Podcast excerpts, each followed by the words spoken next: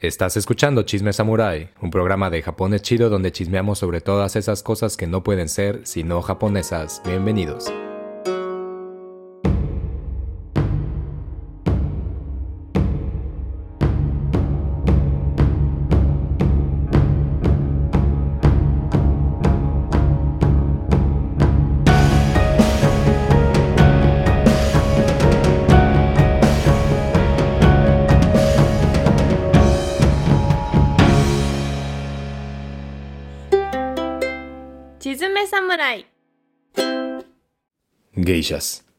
Figuras dedicadas al arte que toman múltiples formas según el tiempo al que asisten.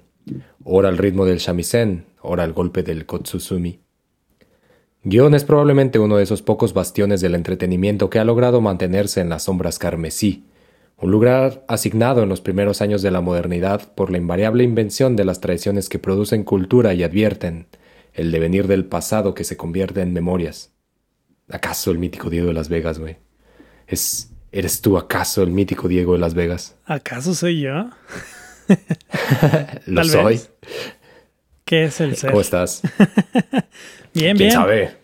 Eh, Bien, aquí, este, emocionado. eh, es, este, este capítulo es, es algo que, que ya teníamos ganas de chismear desde hace un tiempo.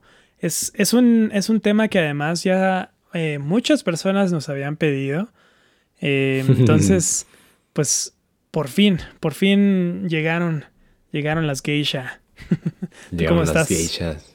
Eh, bien, muy danzante. Muy danzante, muy acá.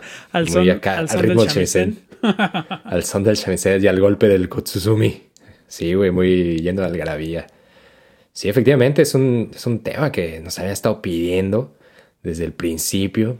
Muy bien el bushido, pero ¿y las geishas pa' cuándo? Decía ahí la, la popular, la gente. Y, y, y era como, no, güey, danos, danos chance, güey. O sea, es probablemente poco.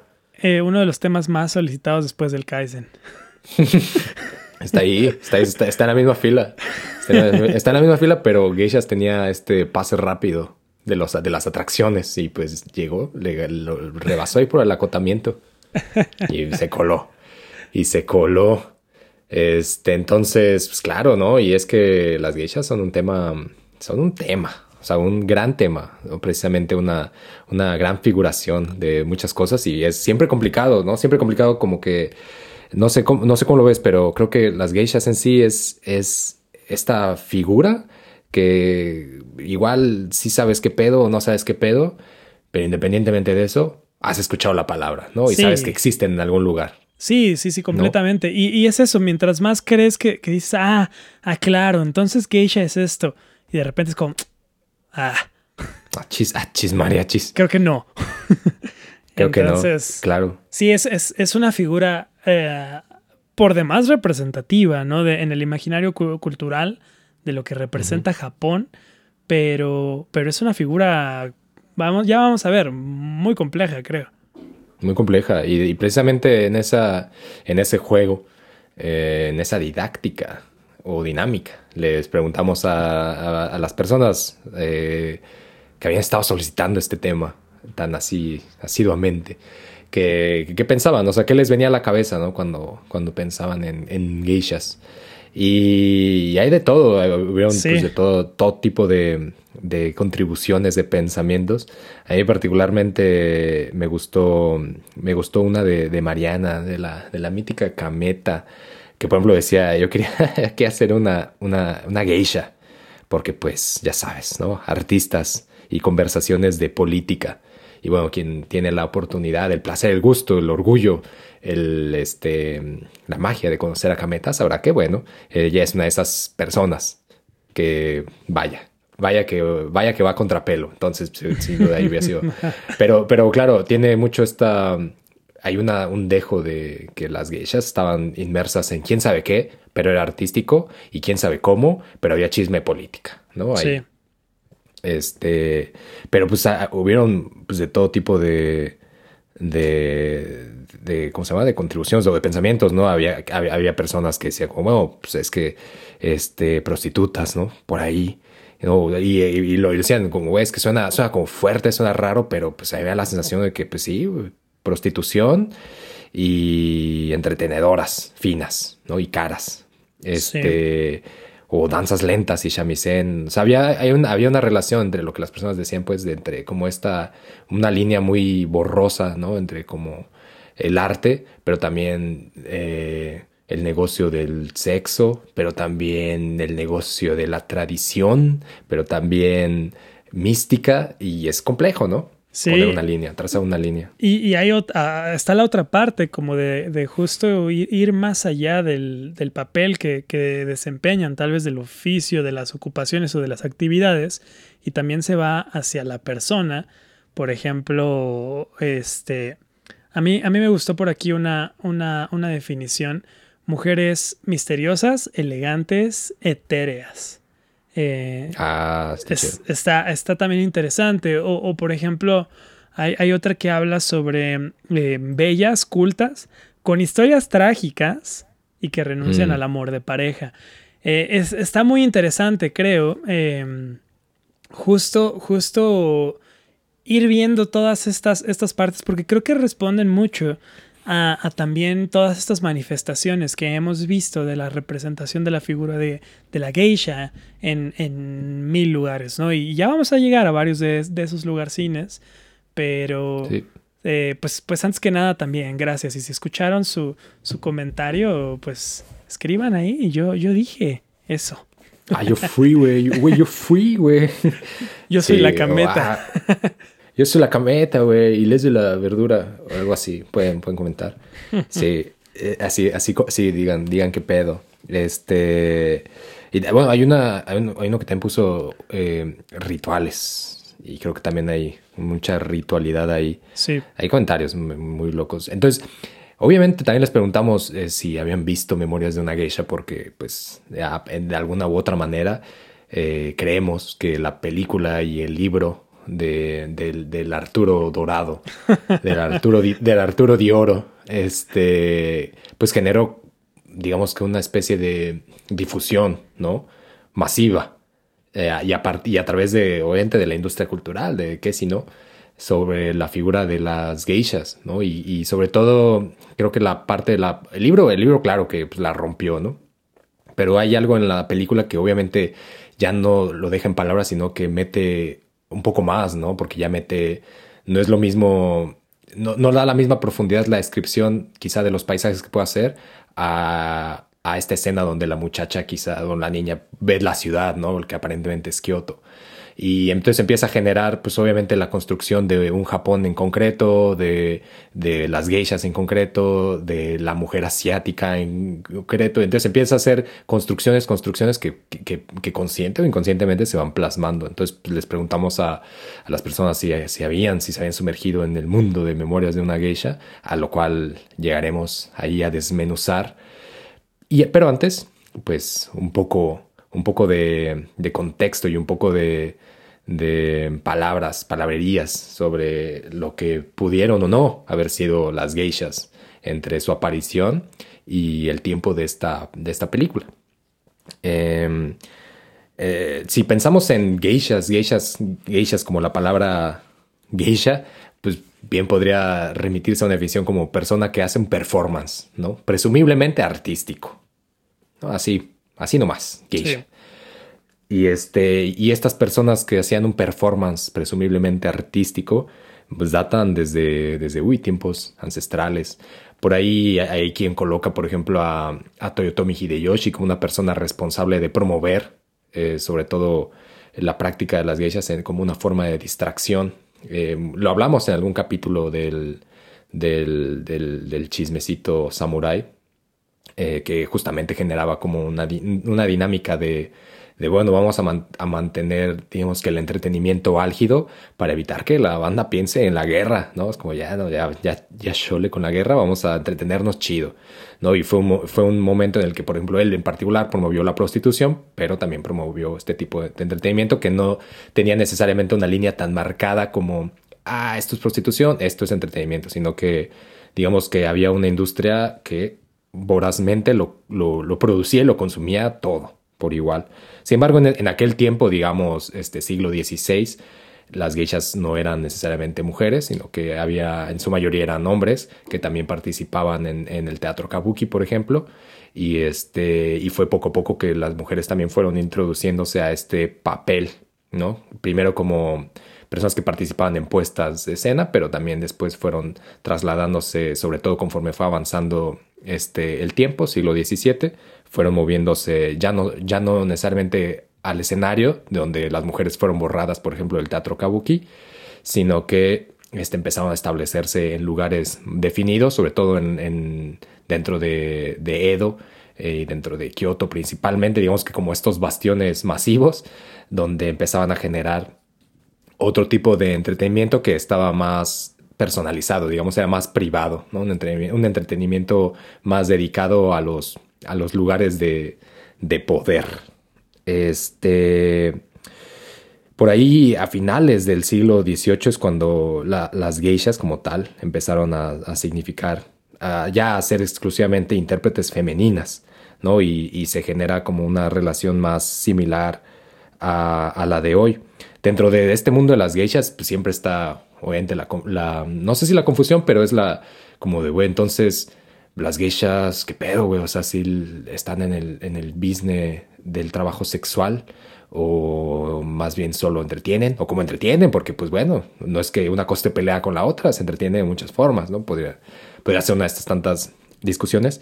Digamos que en el universo de las, de las geishas, si lo mantenemos necesariamente en definiciones como tal, geishas estaban eh, dedicadas al, performance artístico y en ese mismo mundo estaban las yuyo, que eran, es así como definición, digamos que mujeres, mujeres del juego, ¿no? Si nos vamos a, los caracteres, que estas mujeres estaban asignadas a distritos o a zonas muy específicas donde se, se vendía prostitución, o se, se llevaba a cabo la prostitución, y dentro de estas mujeres también había muchísimos niveles, ¿no? Que podían llegar al tayu, que el tallo era como una, una, prostituta, digamos que de, de, gran porte, de gran fama, y que en este sentido se les relacionaba mucho en apariencia con las geishas, ¿no? Y, y se generaba como esta especie de, pues son lo mismo, o bueno, es que son tan refinadas que de alguna u otra manera no están tan distantes, ¿no? En, en el en conocimiento artístico, en estética y, y en su, y la forma en la que se involucran dentro de, dentro de la, de la sociedad. Y ahí, ahí también tendríamos este otro concepto de Oirán. Sí, el concepto de, de Oirán justamente eh, también se empieza a desplegar a partir del siglo XVII, por ejemplo. Y el, el, concepto de Oirán también entra dentro de este mismo juego de las eh, yuyo, ¿no? de las prostitutas. Sin embargo, eh, digamos que había, en, en, japonés sería, había sama sama, ¿no? Pues ahí había diversidad. Y una de estas, una de estas figuras era la de la, la de la Oirán, que también era una, una prostituta de alto nivel, de cierto nivel jerárquico, pero la más alta en este nivel eran las Tayu. Ellas eran las que llegaban a lo, digamos que era el, el, rango más, más alto. Sí. Sí, este y lo veremos porque después hubo ahí en 1913 algo que, güey, sácate las, sácate las babuchas, que puso ahí a temblar, ahí a todos.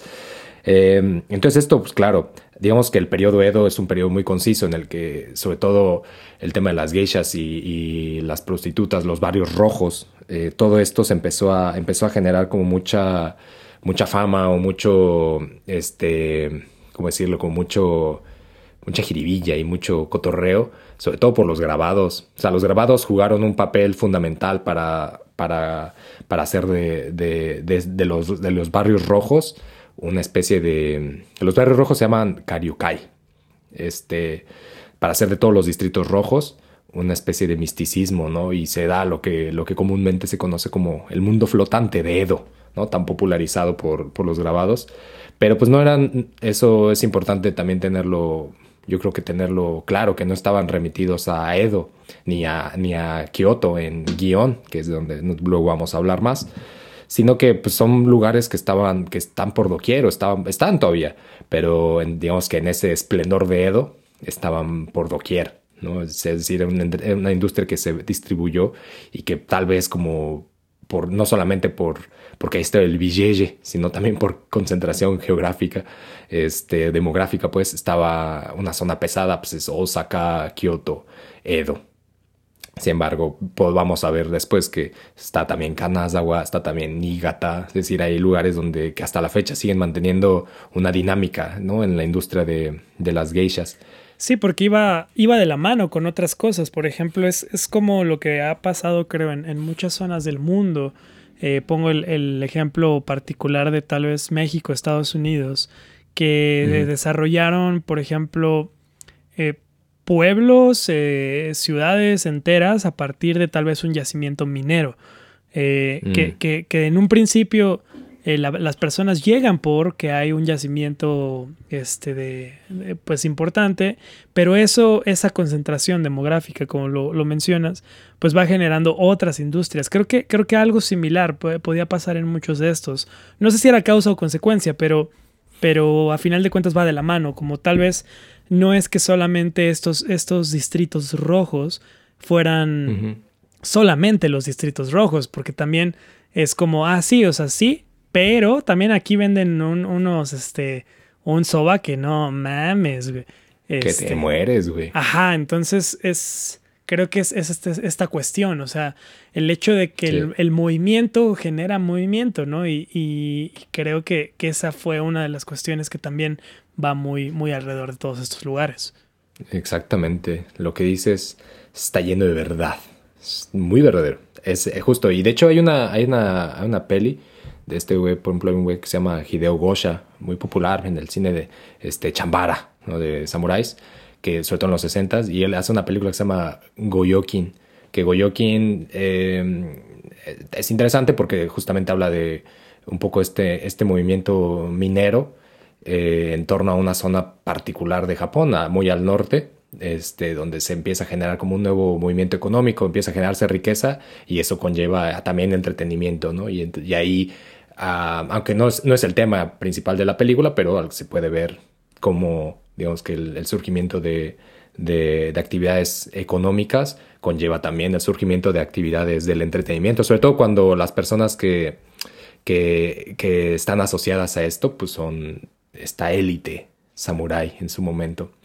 Después veremos y, y o sea, no, no, no, en este programa, sino después en la historia, digamos, veremos que ya no solamente se remitió esta relación de geishas, porque claro que eh, las, a las geishas también se les relaciona mucho con la ceremonia del té, uh -huh. ¿no? Una ceremonia que la banda samurai disfrutó eh, mucho desde tiempos de Oda Nobunaga, ¿no? Eh, Toyotomi Hideyoshi y su cuate Sen Noryukyu, a quien mandó eviscerarse, que fue este maestro, gran maestro y, y, digamos que iniciador de la cultura del té.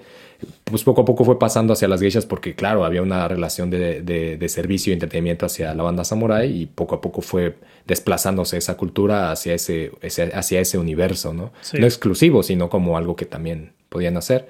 Sin embargo, siglos y sobre todo siglo XVIII, el boom comercial, es decir, la banda que se dedicaba al comercio, esta banda que vendía soba que te mueres, o esta banda que hacía que, que, las zapatillas o las que comercializaban con té o con tinta, es decir, la banda comerciante que en, que en, sí en la clase social estaba hasta abajo, de repente empezó a ganar billete, ¿no? y fue la banda que empezó también a patrocinar a estas casas. ¿no? Las casas, este, digamos que en estos distritos rojos, en los Karyukai, había tres establecimientos así de cajón, ¿no? Que eran la, los Okiya, donde estaban las geisha, estaban las casas de té llamadas Ochaya y estaban los burdeles, ¿no? Pero eh, también es una línea no tan clara, siendo que ahí estaban todos los tres. Y normalmente, y, y, y es este siglo XVIII donde pues obviamente el periodo Edo, finales del periodo Edo, donde esto se aviva un montón en sí por el billete del comercio, que era que está muy bien retratado en, la, en, en los textos de, de Chikamatsu Monsaemon, por ejemplo. Imagínate Entonces, en, con esta línea no tan, tan frágil entre la naturaleza de estos establecimientos que, que uno fuera, ¿no? Como hoy, hoy, hoy se me antoja un, un té este, a ver. Sopas. Ok. Esta, esta dice, este, casa de té, perfecto, vamos a ver. Y sales, sales con algo que no es un té, ¿no? Y viceversa. Sí. O- Sí, o un té, o un, o un té muy caro. Ajá. Yo no quería un té, pero me lo cobraron. ¿Qué pedo? Pues, ¿Qué onda? ¿Qué onda con estos tés? Sí, y, y que, y que lo hablamos en ese capítulo ¿no? que de, de Avesada, que por ejemplo en este barrio de Osaka, eh, eh, Tobita Shinji, todavía los establecimientos de ahí Sí, sí. que hasta la fecha se comercializa este trabajo sexual, se siguen llamando ochaya, ¿no? O sea, muchos och- ochaya y otros establecimientos, además ochaya como establecimiento de comida extremadamente cara. Sí. O sea, sí están definidos como o establecimientos de té o lugares con comida muy cara, ¿no? Así como muy, güey, o sea, gourmet. Pero realmente lo que se comercializa ahí, pues es trabajo sexual. sí. Entonces, pues, na- para, que se pongan truchas, ¿no? O sea, porque luego al igual puede pasar. Que alguien sí, genuinamente decía como, oye, pues está muy bonito aquí porque Que- que- visualmente sí, es claro, son impresionante". bonitos luego. Y, y es. eh, Ves la casita, mira, mira qué tradicional. Este, voy a echarme un tecito y, y ves la carta y, y los tecitos son muy caros. Sí. Como, o, o- o en el peor de los casos, ni tecito hay, ¿no? Oye, ¿qué, onda con tu carta? Oye, no, no- no tienes un menú. No, hay- no tienes menú. Sí, sí, sí, sí. Entonces ahí fue leche en el ojo. Pero bueno, en sí, el, el- digamos que el periodo, el periodo Edo fue el periodo donde no solamente las geishas, sino que gran parte de lo que hoy se trabaja como la cultura tradicional, estas cosas tradicionales del Japón, pues se hicieron, ¿no? Se tomaron Sí. mucha forma y se absorbieron. La cosa es cuando llega el periodo Meiji, ¿no? Este 1868, eh, lo hemos hablado, este momento muy, pues muy transitorio, que algunos dicen la restauración, otros llaman la revolución. Un momento, pues, importante porque es el momento, digamos, que definido en esta línea horizontal de la revisión histórica donde se proclama el inicio del Japón moderno. Sin embargo, pues no es un momento como de ya, somos modernos, eh, sino que, pues claro, hay un tránsito. Y en este tránsito, pues el de las geisha tuvo muchos cambios muy agitados. El más fuerte es, pasó en 1872, donde se hizo el Geishogi Kaihorei, que, se, que fue una proclamación, algo así como, traducida, algo así como este, la liberación de, de las geishas y las prostitutas, ¿no? Así, pam, literal. ¿No? Y lo que, y lo que trataba este, digamos que esta, esta proclama en 1872 era de determinar, el, eh, de hacer del trabajo, de toda de esta relación contractual que existía entre las geishas eh, y las prostitutas y, y demás personas inmersas en los barrios rojos, era la de independizarlas. Y quizá usted está preguntando como, pero pues ¿por qué? Y lo vamos a ver más en la peli. Pero en general muchos de estos lugares, sobre todo en, finales del periodo Edo, funcionaban con familias este, que vivían en el campo y que por X o Y normalmente este, daban su... Este, vendían a sus hijas a, esta, industria, ¿no? A cambio de, obviamente, de una suma importante de dinero y, quien al final iba a pagar esa deuda, pues era la hija trabajando arduamente en los establecimientos. Entonces, de esta, de esta manera, pues era como un ganar-ganar para la familia y para el establecimiento, no así Para la necesariamente muchacha. para quien iba, Sí. para la muchacha, quien era quien iba a chambear para pagar la deuda que es el del, de que, del préstamo a la familia y la deuda que estaba adquiriendo por el simple hecho de vivir en un lugar, ¿no? Sí, porque era como las tiendas de Este- raya, güey. O sea, este, Sí. estando ahí incluso, pues generas gastos y esos gastos te los apuntan. Sí, sí, sí. Sí, no, no era como de, ay, qué buena, qué buena onda aquí, me están dando de las quesadillitas muy, muy ricas y no, y qué amables aquí. Pues no, güey, te la están cobrando. O sea, ese queso, si tú le pusiste doble queso a esa quesadilla, eso va a la cuenta y, no, y hay que chambearle. Entonces, lo que, lo que quería, este, digamos que el nuevo gobierno de Meiji era precisamente este, romper con esta cadena. Y esto se detona porque pues hay una nueva corriente, ¿no? Donde dice, güey, o sea, en Japón necesitas un país acá shiro, güey, o sea, muy perro. Y hay un problema crucial porque este, cuando llega un buque ruso con chinos adentro, este... Clásico. eh, a sí, clásico, la, la clásica relación, la rela- una relación interminable. Si no es Rusia con chinos adentro, es Estados Unidos con chinos adentro. Este, y llegan a Japón y hay un problema porque es como, güey, no puedes tener a esta banda china aquí arriba sobre el buque. Es decir, están en contra de su voluntad. Es- esto es esclavitud. Y en defensa, se armó un pleito ahí, un, pleit- un pleital, ¿no? el caso es que eh, adentro de esta, de esta embarcación rusa había una persona experta en la legislación, digamos que en la nueva, la reconstrucción del, del, Japón, ¿no? Y dice, bueno, esta relación no es muy distinta a la que el país tiene con este, el trabajo sexual, ¿no? El trabajo sexual, si, si nos vamos, si tú estás diciendo que lo que estamos haciendo aquí es esclavitud, entonces en la misma dinámica, lo que tienes tú en la industria sexual y del entretenimiento con las geishas es esclavitud. Y fue de, ah, güey, vale verga, güey. Sí, pues, este, tal vez tal vez, pero ah, vale verga. Entonces esto llevó a, que se generara un cambio, ¿no? De como de, no, antes no era como, ah, esto es esclavitud, sino pues esto es negocio, ¿no? Y es parte del movimiento del trajín necesario para que esto siga avanzando, para que una industria ávida de consumo, ávida de vender y con una clientela voraz siga trabajando. Entonces cambia la dinámica y lo que tiene, lo que quiere hacer el gobierno es como, bueno, pues vamos a liberarlas, ¿no? Sin embargo, pues muchas mujeres, este, arrastradas también por, por el tiempo, ¿no? Lo, lo, hemos hablado en otros capítulos. Pues, tú imagínate los cambios brutales que sucedieron en los primeros años del Premio Meiji, ¿no? El, cableado en las calles, el, de repente el cambio de, del uso de, de estas, este, de, de, la lumbre por la electricidad. De repente los caballos, los caballos o la gente que va a pie y empieza a ver carretillas cada vez más este, frecuentemente, la instalación de los trenes, es decir, la gente empezando a migrar masivamente a las ciudades está cabrón, está, está muy cabrón.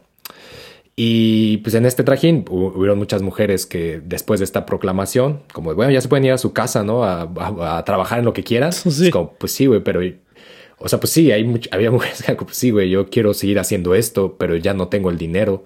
Es decir, si antes la casa o la hoquilla o, la, donde yo estoy trabajando se encargaba de hacer los trámites y hacer como todo el, digamos que todo el movimiento pesado de dinero para que yo pudiera trabajar, yo no tengo la capacidad económica para hacerlo. Y si bien estaba adquiriendo una deuda, también estaba ganando un dineral, que, que bueno, una parte va para la hoquilla, para la casa, pero también va para mí. Entonces, mientras sí hubo un, digamos que un, grueso de, de, la población este, femenina trabajando en estos lugares que encontró en esto pues una especie de, de, de alivio, de bueno, vamos a, a generar otra ruta. Hubo otra banda que sí puso ahí este, el nada, qué pedo aquí. Y al final esta, digamos que esta proclama pues, fue para atrás, ¿no? Y muchas regresaron a trabajar, pero ahora bajo licencia, ¿no? Es decir, fue de, ok, bueno, está chido, pero pues ahora trabajen con una licencia, ¿no? Y esto, digamos que intentando regular. El gran pero, y es lo que nos lleva a, este, a, a, a Memorias de una Geisha, la película, es que mientras esto sucedía, hubieron también este, otra corriente de mujeres, que estas mujeres en su momento se proclamaban este, eh, de corriente del, estaban subidas en la corriente del feminismo de acuerdo a cómo ellas veían lo que el feminismo significaba que decían que, que las mujeres tenían que ser este, eh, buenas esposas y madres sabias. Es decir ese era su rol dentro de la sociedad del Japón sobre todo dentro de un Japón que tenía que estar a la altura de los poderes occidentales. Y los, básicamente todo el periodo Meiji y la entrada al periodo eh, Taisho se enfoca en esta lucha constante de, bueno, las mujeres no son, o sea, las, las geishas y las prostitutas no son más que, la, más que una vergüenza, ¿no? Por ahí decía Fukuzawa, el que, el que hace, por ejemplo, la Universidad de Keio, y que por cierto, paréntesis, a quien la banda del Tenchugumi quiso matar por decir que este era un peligro para el, para el futuro del país, eh, que, es el que inaugura la universidad, que él, él, decía, por ejemplo, las geishas como las prostitutas son una vergüenza para el país y deben ser separadas de la sociedad. ¿no? Por ahí decían, bueno, el, el, declive de la, de la, eh, de la prostitución es el avance de la iluminación ¿no? y su florecimiento es un obstáculo para la civilización había muchas visiones en torno a esto y hubo un grueso de la población, sobre todo la población, digamos que el trabajo intelectual, que trataba el tema como precisamente con un arrojo de hay que, hay que erradicarlo, ¿no? Y en contracorriente lo que hicieron, lo que hizo el barrio de Guión específicamente fue comenzar una campaña de así, así, o sea, ¿tú crees que somos, que, o sea, que somos la peor calaña de la sociedad? Pues vamos a ver. Y empezaron a hacer escuelas y empezaron a construir una, digamos, una educación en torno a la geisha que, que, empezó a tomar esta forma de mujeres que no estaban, que no habitaban el barrio rojo, sino mujeres que generaban arte, que generaban cultura, que sobre todo en un momento ya moderno, eh, que comenzaba a ser, eh, a caer en la ideología de ya de Japón como una nación con un pasado grandioso, Japón con una, con una cultura que vimos en algún capítulo que, era, que surgía como la humedad ¿no? que va generando ahí hongo y mo. Este, un, lugar que, que, necesariamente tenía un pasado que había que proteger. ¿Y quién lo iba a proteger sino las geishas, como esta evocación auténtica del pasado y la cultura del Japón?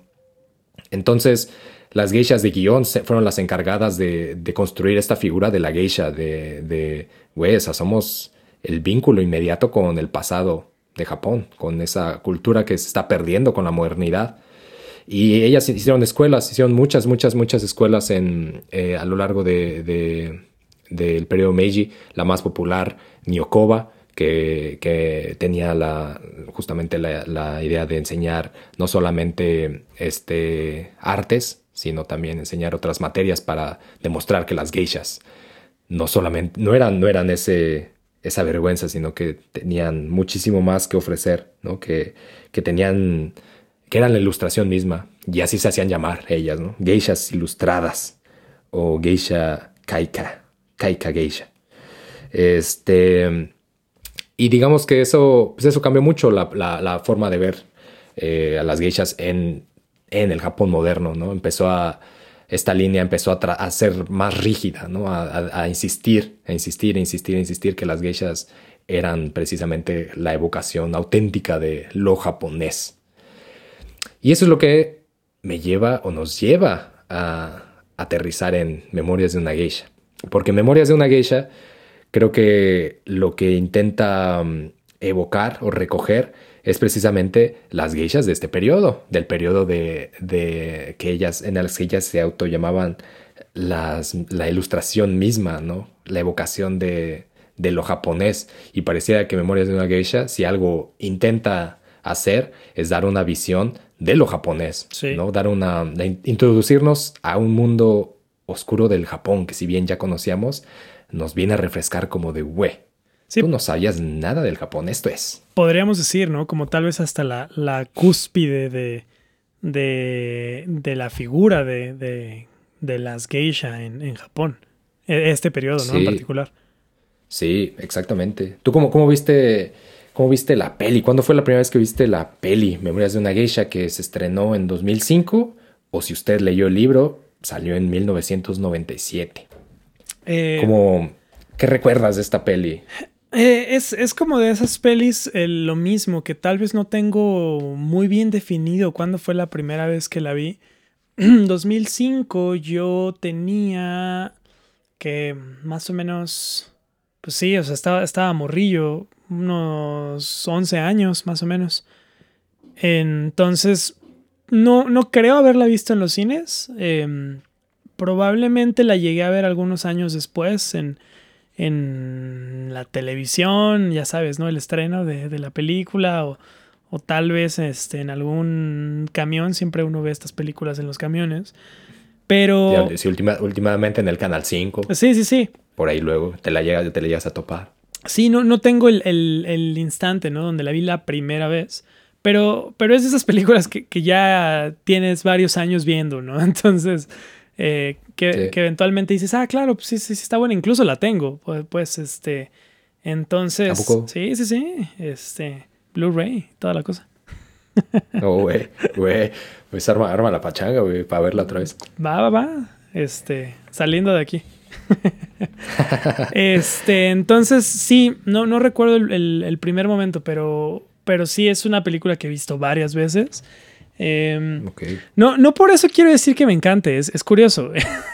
y uno pudiera decir, ajá, o sea, pues tienes la película. A, Diego le, a Diego le gusta el sufrimiento, entonces. Ajá, este, no sé, más bien creo que es parte de, este, ¿cómo decirlo? Es, es el, es el kit, ¿no? El, el, el, kit básico de, de este, eh, interés por Japón. Entonces, este... Sí, como pues ahí está Memorias de una Geisha, ahí está El último Samurai, este, eh, Lost in Translation. O sea, es, es eh, tal vez va un poco hacia esa cuestión. Eh, pero bueno, también he leído el libro y tengo, tengo el libro. Entonces, tal vez sí, tal vez sí soy fan.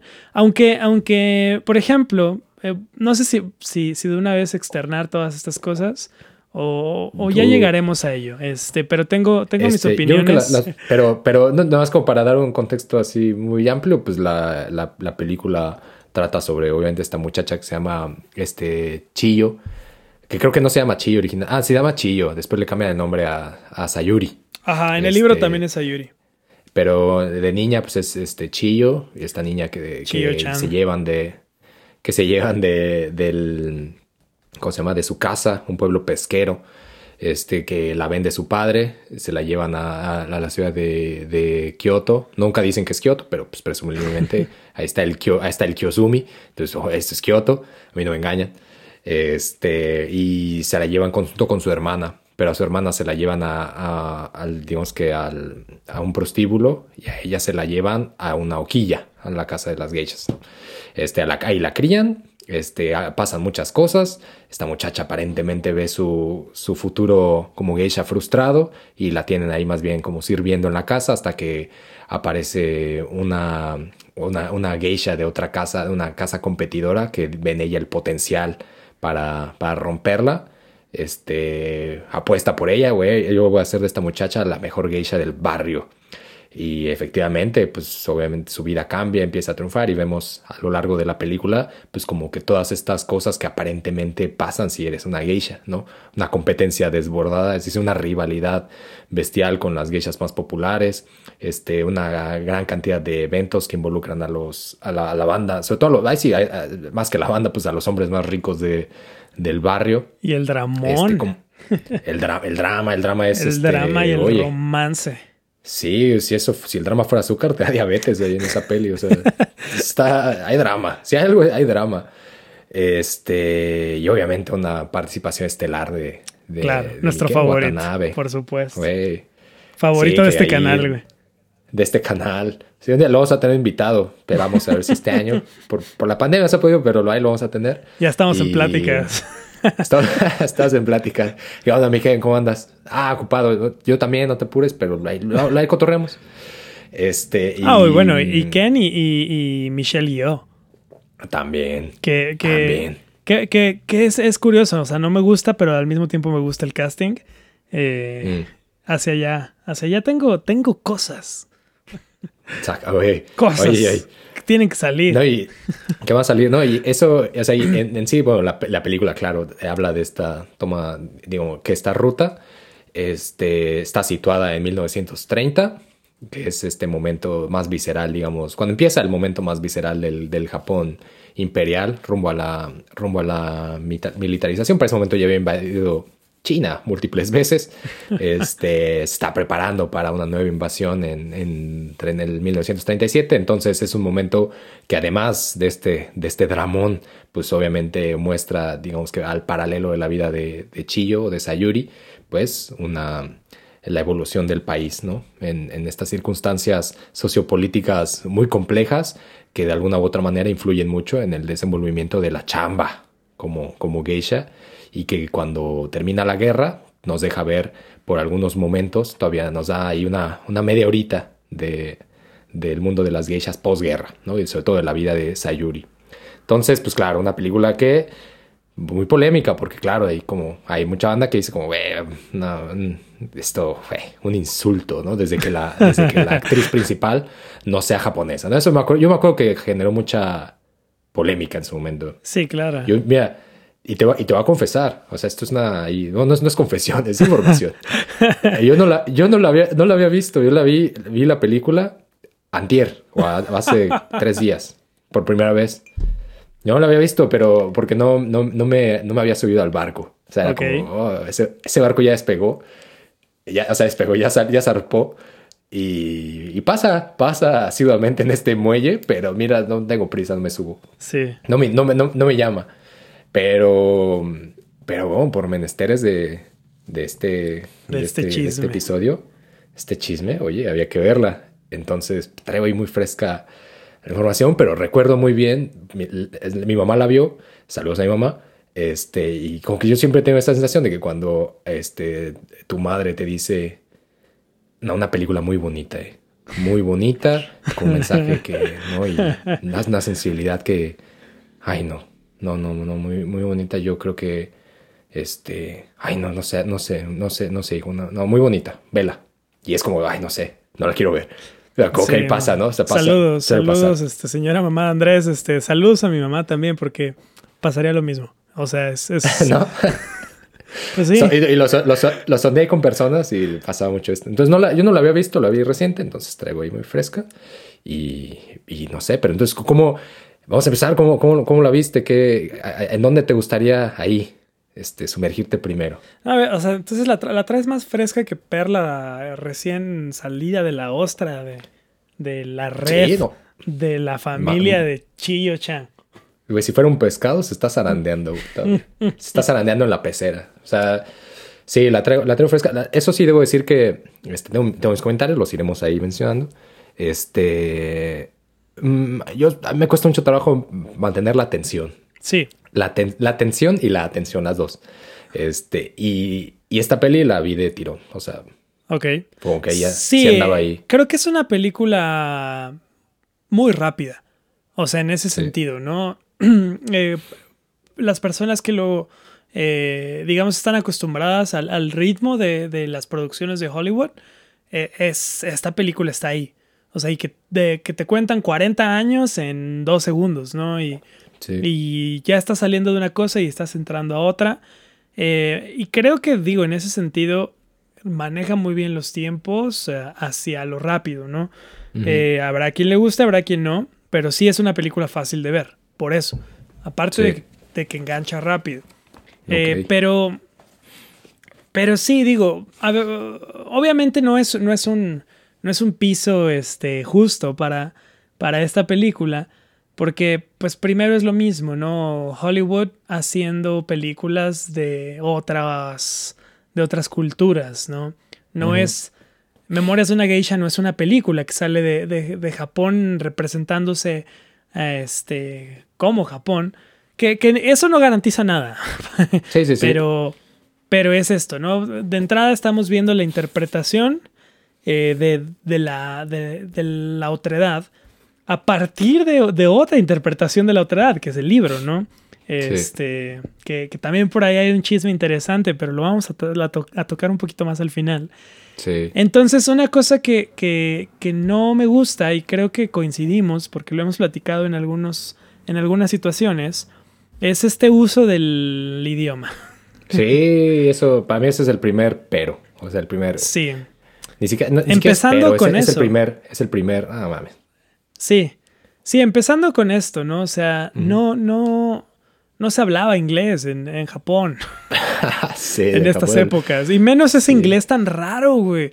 Sí, porque ¿Qué, más. ¿Qué onda? Sí, porque más justo eso, no son, o sea, se ve que no son, no son personas que hablan inglés de, de hace mucho tiempo ni que lo tienen así, o sea, se ve que les, o sea, que lo estaban verdaderamente intentando, o sea, que sí se estaban esforzando por hablar inglés, ¿no? Y es como, parecía como un doblaje, o sea, parecía que estaba doblada, ¿no? Está Y- raro. Y, tal vez ahí hasta me, me preguntaría, o sea, me, me daría curiosidad este, buscar algún doblaje al japonés. Sí, y, quizá- y verla, quizá- verla en japonés a ver si ahí está mejor, ¿no? Esa parte, no lo Sí. sé. Este, pero sí, eso, eso saca mucho de, de, de- de cuestión, ¿no? Eh, creo que es una, es una parte o una cuestión de esta película que no me permite conectar al 100% con la historia, pero pasa con todas este tipo de películas. Eh, me cuesta mucho trabajo. Cuando no coincide el, el idioma con, con el escenario, es difícil. Pero, Sí. pero más por esto, el- eh, tenemos un casting extraño, ¿no? Eh, yo me atrevería a decir que, que muy, este, muy diverso. Insisto, aquí somos fan, este, somos, somos admiradores de, de Ken Wat- Watanabe. Sí, sí, sí. Eh, eh, te- a mí en lo particular Michelle Yeoh también se me hace una, una actriz maravillosa. Sí, es Este, me chida. gusta mucho, no solo, no solo por ejemplo lo que llegó a hacer con, con James Bond eh, en, en- en su época, este, cuando todavía estaba Pierce Brosnan como, como, James, como James Bond. Gran James Bond. Eh, sino, sí, para mí es el mejor. Eh, digo, tal vez será porque fue el primero que, que conocí, ¿no? Pues sí. Eh, pero también, por ejemplo, su trabajo en, en Crazy Rich Asians Mm. se me hace maravilloso. Pero es raro. Ella, ella es este. Es una actriz de Hong Kong. Sí. eh, si no mal recuerdo. Eh, probablemente por ahí, no sé si, si habrá nacido tal vez en, en Inglaterra, una cuestión así, pero no es japonesa. Sí, ¿no? No, no, y además, que además Eh. hace su aparición precisamente más este, en otro ambiente, justo en la de esta película de artes marciales. Se me olvidó el nombre, pero algo así como El Tigre y el Dragón, creo. Iba así. Ah, sí, sí, sí, sí, sí, sí, sí. Este. Este. O sea, sí, es otra cara, es otra cara que, claro, nos, es decir, nos da, nos da una, una pista aquí de la, de que, güey, no es cualquier persona. No, pero justo la protagonista, pues lo mismo. Eh, Pero es que no solo es la cuestión de que no, no sea japonesa, no se la compro, güey.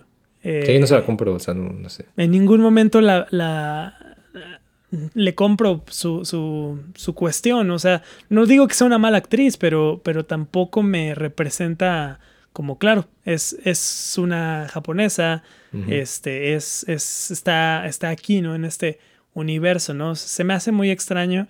La caracterización tampoco me encanta. Que, que también es una cuestión que viene desde el, desde el libro, ¿no? Esta cuestión de los ojos Mm, que, que insisten con que, con que eran eh, este, de, de- de un color particular, este, un, eh, no, no, no quisiera inventar tanto. creo que tengo el libro. Es que más sabes que, o sea, saca mucho como de, o sea, o sea, como que, mm, ¿cómo, cómo puedo decirlo? O sea, como que parece muy irreal en un mundo que intenta dibujarse como muy, como muy real y misterioso. Parecía como esto es demasiado mágico como para que sea, para que pase desapercibido en el misterio. O sea, es como, no sé, o sea, ¿en qué sentido, en qué sentido las geishas o este mundo tan que nos, es- que se nos está vendiendo como, güey, es la primera oportunidad de sumergirse en los secretos de las geishas. Como, ¿por qué el primer secreto sería una mujer que, que, que en un mundo que nadie tiene los ojos de ese color, tiene ojos como rayos láser, güey? O sea, ¿qué pedo? Sí, ¿Ves o sea, es- un es- montón? Sí, se ve, se ve claramente que, o sea, eso, no son reales y, y tampoco le compras que, que, que esa irrealidad, ¿no? Porque pueden Sí. ser este, el color que tú quieras y, y- y quedar bien. ya, ya encontré en la página 9 este, eh, sus, sus adorables ojos grises, es lo que Mm. dice el libro. Oh, cabrón, Eh, güey. Que en la peli y- no son tan grises, son como muy. No son tan mucho. grises, son más azules, ajá, azul láser, ¿no? Azul láser, sí. Entonces, eh, eh, tengo, tengo mis, mis, mis problemas con el casting, creo que particularmente con el idioma. Sí. Eh, pero, pero, eh, y, y por ahí creo que tienes una anécdota al respecto. Que tal vez no, no, no es, no es, no sé si qué tan auténtico es, pero me gusta mucho el diseño de vestuario. Ah, este sí, justamente. Es que aparentemente se rumora, se rumora una plática que tuve un día con Arturo el Dorado, con Arthur Golden. No, ese güey da una, da una, hace una charla en algún lugar y él decía antes de, en este tránsito entre la peli y el libro, que este, una de las cosas que iban a tener que, ad- que adaptar para la película era el diseño de los vestuarios, es decir, y se nota mucho, y, o sea, se nota mucho en el cuello. O sea, el cuello, el cuello por atrás, por la espalda, es, es uno de los detalles característicos de las geishas era precisamente este, ocultar la piel. Y este, y una de las, digamos que de lo que, de lo que más se trabaja en la literatura es el cuello. O sea, yo creo que el cuello, si hubiera una repetición de patrones de las, de las, en la literatura del Japón moderna, uno sería el cuello de las geishas. O sea, como, ah, el cuello de la geisha, como cisne. Ah, el cuello de las noches como el florero, blanco de, de, lo que sea. ¿no? O sea, es decir, se repite un montón. Pero, pero lo que decía este güey, a este Arturo, era que iban a adaptar la parte, los kimonos, porque normalmente, porque iban a usar tomas muy asiduamente de, del tronco para arriba, es decir, del tronco en general, ¿no? De la cintura para arriba y sobre todo este, más, eh, retrato, ¿no? Para darle mucho peso a la expresividad de los rostros, a la cara y demás. ¿No? Sobre todo esta onda del maquillaje y, los peinados y así. Entonces le iban a dar muchísimo más peso a la parte superior, pero que esto representaba un problema porque pues los kimonos como tal estaban más bien pensados en una estructura más balanceada, es decir, el peso no estaba, no necesariamente arriba, sino que hay, una, hay un peso en cada parte, ¿no? Es decir, hay un balance en el, en el kimono y sobre todo hay una... Los kimonos van cambiando, no son, no son todos iguales. Eh, se utilizaba una gran variedad de kimonos y eso pues generaba un problema porque pues cómo vamos a, mostrar estos detalles sin nuestro peso cinematográfico va a estar más bien en la parte superior. Entonces decía que, iba, que iban a modificar eso, ¿no? Iban a modificar los diseños de los kimonos para adaptarlos a lo que ellos querían lograr en la pantalla. Y me temo, no me, no me temo, pero este, no me lo temo, no me lo temo, pero se nota, o sea, sí se nota, se nota que hay algo que brinca. Obviamente si, sí. si no, o sea, si es como, no, quizá hay personas que nunca han visto un kimono o que no necesariamente están inmersas en, el, en la materia, no tienen tanto interés. Visualmente, si, si esto no te genera un problema, visualmente se ve muy chido, ¿no? Y ahí da un, o sea, da, así como, güey, o sea, se ve muy bien. Las tomas, eso, eso se ve muy bien, eso yo no, no le pondré un pero por ese sentido. El pero va justo en eso, o sea, el cuello, por ejemplo, de la espalda cae casi hasta media espalda, o sea, está inmensamente abierto cuando no era así, porque una de las cosas era precisamente no mostrar piel, sino mostrar solamente un pequeño vistazo, ¿no? Hay un, un pequeño destello. Y, queda sí, traen hasta como una especie de escote, pareciera ya casi, ¿no? Sí, escote en la, sí, escote en la espalda, está muy Que sí, que sí hay una pequeña apertura, pero no es tanto, o sea, no es, no, es tan descabellado. Y, sí. y que, por ejemplo... Sí, hasta parece como una capa, no sé, ahorita que estoy... Sí, sí, sí, sí, sí, es como... Segundo, ahí podría... ¿Eso es, es un bolso? Podría meter ahí una chamarrita, o sea, como... Guárdamela, ¿no? Y yo, aquí pon la botella. Y, que de hecho a, mí me llama mucho por una, una, algo que pasaba y que lo cuenta el mismo autor en algún momento cuando conoce a, a Iwasaki Mineko, que ya hablaremos de eso, que es la persona que, con la que él, eh, digamos que extrae mucha información. Aparentemente durante dos semanas esta, esta Mineko lo recibe en su casa y, le empieza a contar un montón de cosas, ¿no? Sobre el mundo de las geishas. Una de las cosas que, que, que este güey decía era como yo quería meter una escena donde, por ejemplo, llorara y el maquillaje este, se le escurriera, ¿no? De, de, la, de la cara. Pero cuando vi el maquillaje, o sea, cuando presencié lo que era el maquillaje, el maquillaje blanco, es una pasta que ni de pedo se te cae. O sea, hay que quitarla con aguarrás, güey, esa madre, ¿no? Con, con espátula, güey. Con espátula, sí, aguarrás, lo dejas reposar y luego lo desprendes como si, como papel tapiz. Sí, es como, es una pasta muy pesada que no se, que no se, no se cae fácil.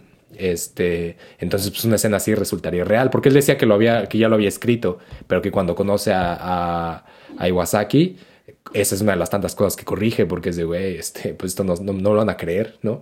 Es decir, quizá quien no sabe me lo va a creer, pero las personas que sepan no me lo van a creer.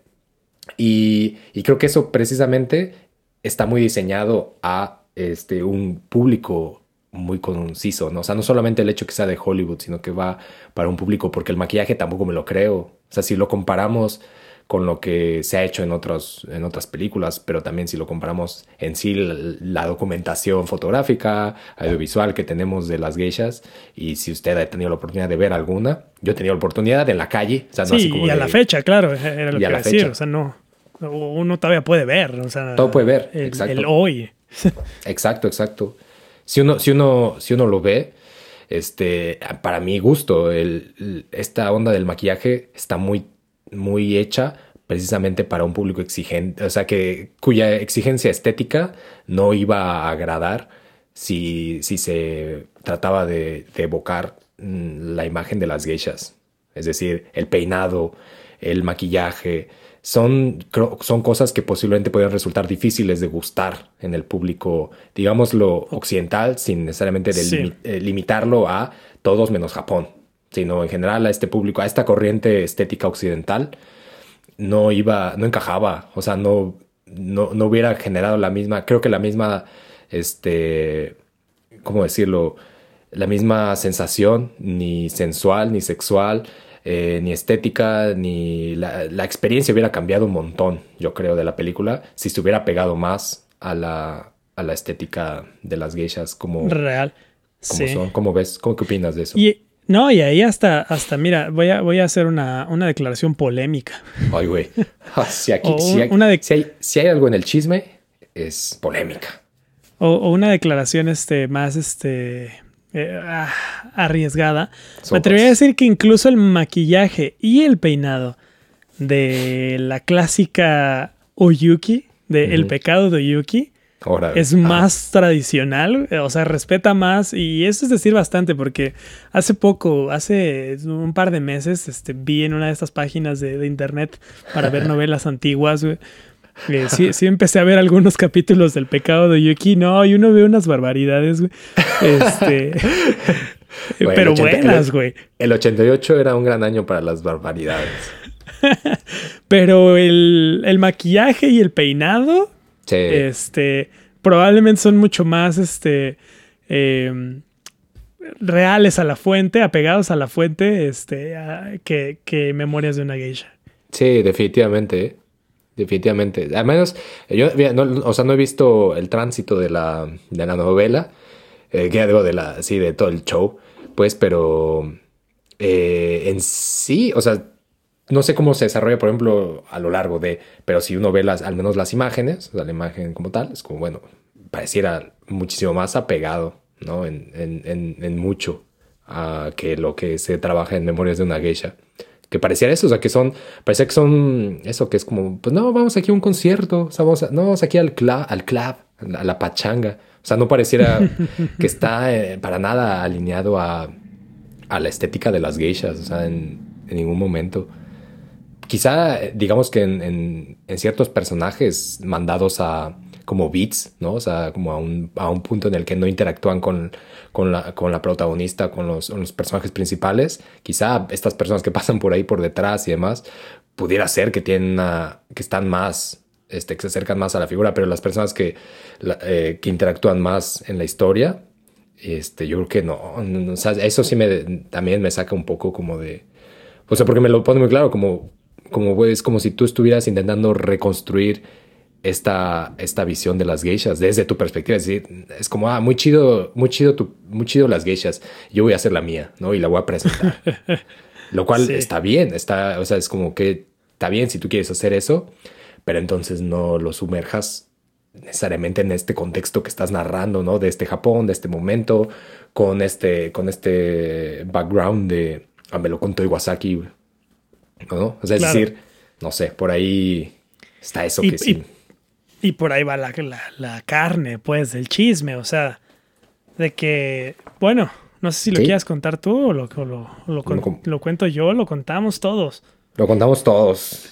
Usted, cuéntelo, cuéntelo, empiezo a contar ya. Sí, dale, dale, dale, cuéntalo, cuéntalo. Pues, pues bueno, creo, creo que ahí está la, la cuestión. O sea, justo, justo estás tocando el, el tema central de, del chismazo de, de Memorias de una Geisha, porque esto empieza desde el libro. Eh, Arturo, eh, Arturo Dorado, hace, hace su libro que, que al parecer eh, cita a varias fuentes. O sea, como, como al parecer no, no solamente con, con Mineko, Ujú. sino, sino que sí estuvo así, este, estudiando mucho la cultura. Incluso, incluso por ahí me parece que, que menciona que estuvo trabajando algún tiempo en, en Japón, no sé si en alguna universidad, una, una cuestión del estilo, sí. Aparentemente Eh, este güey trabajó- creo que estuvo, creo que era estu- estuvo en Harvard y que creo que estuvo en estudios de estudios de Japón. De Japón, arte japonés Sí, justamente. en Harvard. Eh, luego, luego parece que, que hace una maestría también en, en historia de Japón, de, de la Universidad de Columbia. Y eh, se, va, se va a China y, y luego empieza a trabajar en, en Japón. Este, no dice exactamente en qué. Aquí igual, estoy, estoy leyendo justo. igual y fue en una, sí, en, en un Lawson, en un Family Mart, quizá. quizá. quién sabe. Este, pero bueno, justo, justo habla, ¿no? Al, al, al final del libro menciona, menciona varios agradecimientos y este, y menciona muy en particular a, Mineko Iwasaki. Eh, por, ahí, por ahí tú comentabas que esto no aparece en todas las ediciones. Sí, aparentemente se, em, reclamó que, esto tenía que desaparecer y después de una, de una reimpresión, no sé después de cuál, aparentemente dejó de aparecer. Ok. Porque bueno, aquí eh, justo, justo platicábamos un poco antes del episodio, aquí, aquí tengo entre mis manos una, una edición de, Memorias de una Geisha. Eh, no, no, es una traducción, es, es el original. Eh, y, justo, justo habla de, en una parte, voy a, voy a traducir, eh, básicamente estoy en deuda con este, una individuo eh, por sobre todos, por sobre todos. Mineko Iwasaki, así con todas sus letras. Mineko Iwasaki. Mineko Iwasaki. Una, una, de las geisha más importantes de, de, guion durante los 60s y los 70s me abrió su hogar, las puertas de su hogar en Kioto, eh, durante mayo del 92 y corrigió mis este, falsas concepciones acerca de la vida de una geisha. Em, y, es como, ok, ok, está bien. Este, ya nada más dime exactamente dónde vive, si quieres, brother, cómo se llama su perro y este, a, qué hora va por el súper. Sí, acá sale ahí por, que por el pan. ¿Y, cuál fue la reacción de, de Mineko Iwasaki cuando, cuando ve esto? No, pues ardió. Ardió. Ardió. Ardió guion. Las campanas de. Ahora sí que como en el. como en el Heike. Las campanas de guion tronaron anunciando el devenir de este mundo. Este. Sí, pues justamente se, se armó ahí porque. Este. Iwasaki Mineko aparentemente. Eh, le dijo como, güey, o sea, chido, yo te cuento todo esto sin bronca, pero pues no lo digas. Y es que eh, cuenta este güey, el Arturo, en esta, en esta charlita que da por ahí. Que no está, no está muy buena la charla, eh, francamente.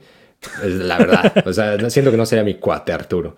Eh, o sea, él dice como yo conocía este, tenía un, tenía un amigo este, que conocí cuando estuve trabajando en Japón, tampoco dicen qué, pero dice que cuando estuve ahí, él, dice que estaba pensando en seguir la ruta académica, pero pues no sé, mejor empezó a, explorar más este, el, mundo de la literatura, su, eh, su tío tal vez, creo que su, no sé si es su tío, pero es alguien de su familia, o sea, de su familia, digamos, núcleo, es este cabecilla del New York Times, ¿no? Entonces se le dice que se le abre una, o sea, eso no lo cuenta él, eso ya lo chismeo yo, él dice que se le abre una, puerta, una oportunidad en el mundo de la literatura y que entonces se prefiere tirar por allá y que entonces va a empezar a escribir un libro en Japón, pero no sabía qué historia contar y piensa en contar la historia del papá de su amigo, que era un, acaudalado. Este, y que entonces, se, por, por azares de varias cosas, se entera de que la mamá de su amigo fue una geisha en algún momento este, que, fue que fueron los 60s y los 70s. Entonces, pues se intriga y, empieza, pues, empieza a explorar esa oportunidad. Él llevaba un rato escribiendo ya sobre, dice, sobre las geishas, pero cuando le, esta muchacha Mineko le cuenta todo el pedo, dice, bueno, pues sí, sí la calaba así, ¿verdad? Un poquillo, en muchas, en muchas interpretaciones. Y mm, una de las tantas cosas que le dice Mineko es, sea lo que sea, pues no digas que te lo dije yo, o sea, porque pues hay un código no escrito de, de, confidencialidad en este mundo de las geishas donde pues no se revela. No, esta, esta, esta onda de lo que pasa en Las Vegas se queda en Las Vegas, pues no, nació en Las Vegas. O sea, Las Vegas, recordemos, son muy nuevo. Ya de tiempo atrás decía lo que pasa en guion se queda en guion. O sea, lo que sucede en el Loquilla se queda en el Loquilla, ¿no? No, no podemos estar ahí este, divulgando todo lo que, todo lo que acontece. eso, eso, sí es neta, o sea, era, era una frase recurrente de, de pues, lo que pasa acá en el, acá en el Loquilla, pues mira, este, ya, Dios sabrá, lo, a, Materatsu sabrá, sabrá qué pasó. Entonces, eh, pues cuando sale lo que acabas de leer, este libro, y con el, y ahí atrás el agradecimiento como con todas sus letras de lo que había pasado, pues ardió guion. Y Iwasaki eh, voló hasta Estados Unidos y lo demandó abiertamente en, una corte estadounidense de daños, daños, porque digo, güey, a mí, pues obviamente el, daño social que me has causado revelando esto, pues es incalculable en el hecho de que yo era una, una, una persona respetada, la geisha más famosa de los 60s y los 70s en, en Japón. Y con esto, pues acabas de darle al traste con mi, con todo mi, ¿cómo se llama? Con mi... Su prestigio. prestigio. Sí, de hecho lo, lo, lo demanda específicamente por difamación. Sí rompimiento de contrato y violación de copyright. O sea, sí, sí se pasó de lanza. Sí, sí, sí. O sea, sí le. Sí, buscó el combo de a ver, ¿por qué, por qué vamos a demandar a este cabrón? Ahora sí, a ver, ya te ya, ya te cargo. Y, y güey, se lo. Y todo, y to, todo lo que. Todo lo que se pudo demandarlo, lo demandó por eso. O sea, sí lo, le, le metió ahí. Y, y digo, eso hizo, pues claro, eso abrió otro debate. O sea, ya había, ya había muchos debates, ¿no? pero abrió uno que es, creo que, eh, muy interesante, muy pesado. Pasa que luego Iwasaki saca su libro, o sea, dice, güey, porque además lo, lo, lo demanda y anuncia, y no se alarmen, porque ya viene mi libro, o sea, el mero bueno, ¿no? eh, el de Geisha, una vida, ¿no? Hasta suena así como, ay, güey. Y sí saca su libro después, que ya usted puede decidir si leerlo. Yo recomendaría, yo sin haber leído Memorias de una Geisha, solo habiendo visto la película, este, habiendo ojeado eh, lo de Iwasaki Mineko, me gusta lo de Iwasaki en el sentido que pareciera que su libro va dedicado precisamente a desmentir la película. O sea, bueno, no, no supongo que a desmentir el libro, pues, pero va repasando uh -huh. conceptos que se hacen mucho hincapié en la película, como el famoso Mizuage, por ejemplo, ¿no? Este momento en el que la película se maneja como el punto en el que, en el que una geisha debe ser, debe perder su virginidad, ¿no? Y que se vende además, ¿no? Y que entonces la geisha que lo venda al, al postor que da más dinero es como, mames, así, güey, ¿no? Y entonces entre los pasillos de, de Loquilla se dice como, no mames, güey, conociste a la Mineco, güey. Eso, güey. Sí, que los pastelitos y todo esto. Que, que, todo eso, pues sí se lo sacó de la manga este güey. Sí, aparentemente lo que, justamente lo que dice esta, esta Iwasaki, dice, no, no, no, no, a ver, a ver, aquí hay una confusión muy clara, ¿no? Y es que el Mizuage, este, cuando se trata de las Oirán, que las mencionaste tú hace rato, estas este, muchachas que pertenecen al, grupo de la prostitución desde antaño, aparentemente tenían un ritual en el que sí se hacía eso, es decir, se vendía al mejor postor la virginidad. Sin embargo, eh, recalca ella, Mineko, eh, decía, el mizuage es cada año en las geishas, ¿no? En el sentido de que no habla de esto, sino de saber quién consigue más varo, quién logra juntar más varo entre todas. Porque ella cuenta que, este, Mineko cuenta en su, en su libro que, que, por ejemplo, ella pues, cobraba, un, cobraba un barote, ¿no? Un montón de varo. Por ejemplo, actualmente, para ponerlo en contexto, una, una geisha que no es, este, digamos que principal, que no es Mineko Iwasaki. una geisha que dices, mira, este, creo que traigo aquí algo en la cartera yo, y yo como que tengo ganas de una fiesta. Una geisha de guion que no es top, sino que es así, pues digamos que dentro de una hoquilla respetable, pero no es top, te cobran eh, 18 mil yenes por dos horas.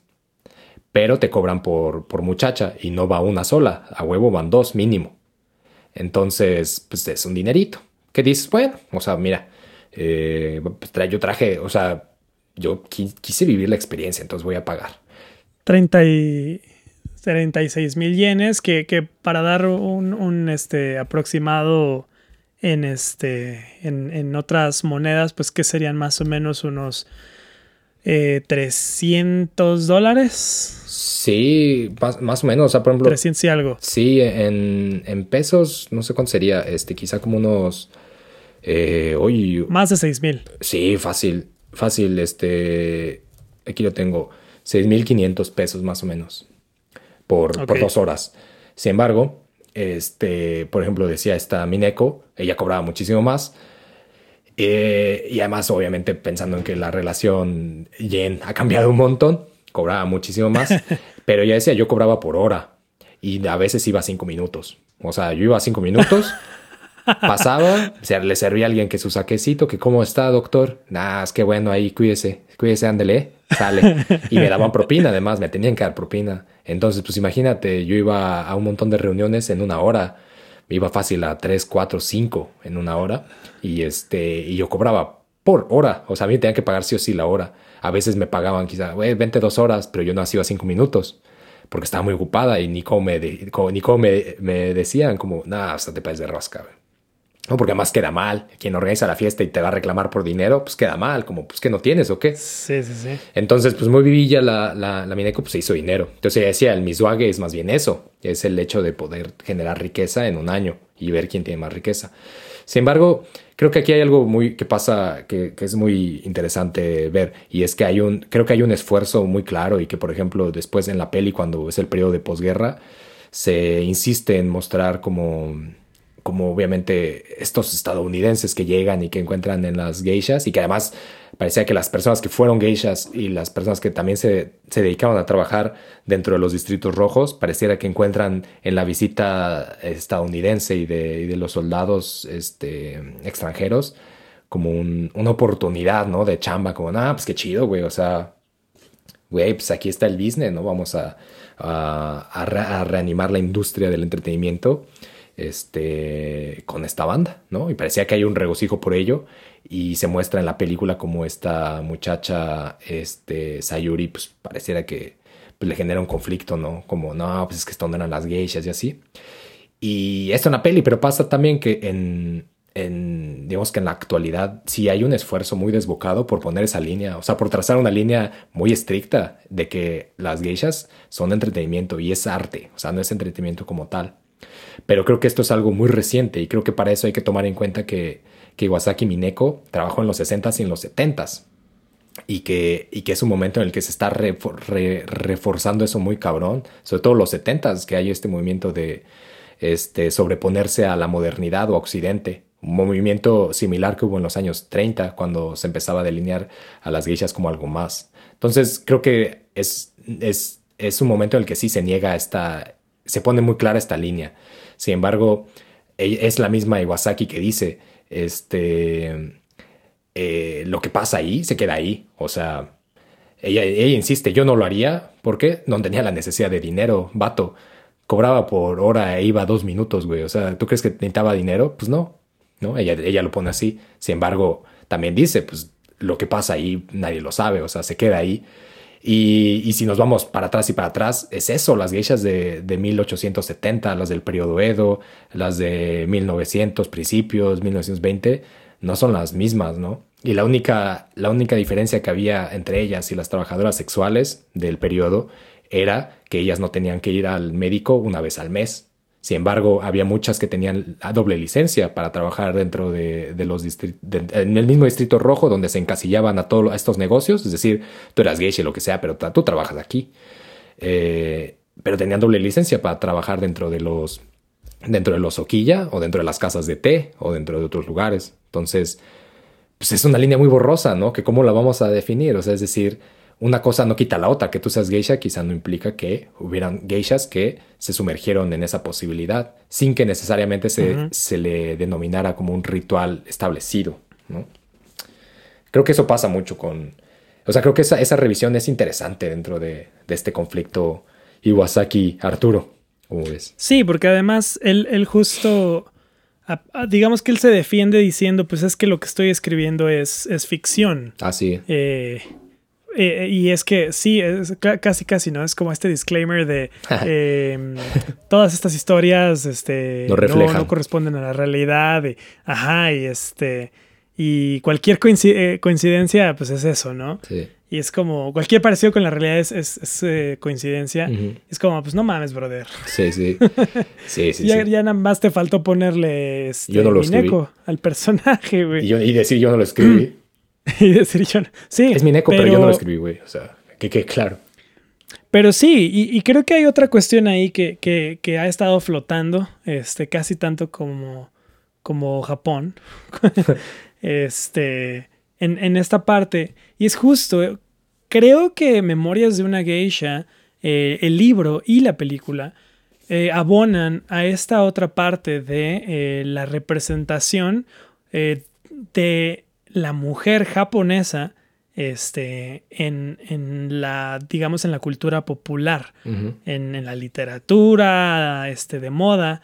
Y, y, y es una, no, no, no, la inaugura, pero para nada. O sea, Sí, sí, sí. ahí creo que es, es una larga historia por ahí que, que se puede remontar a, a cierto marinero francés, este, muchos años atrás, y a mucha serie de, de grabados, de, de poesía, pero, pero que creo que abona esta parte. ¿Cómo interpreta Y a su el- la, la otredad?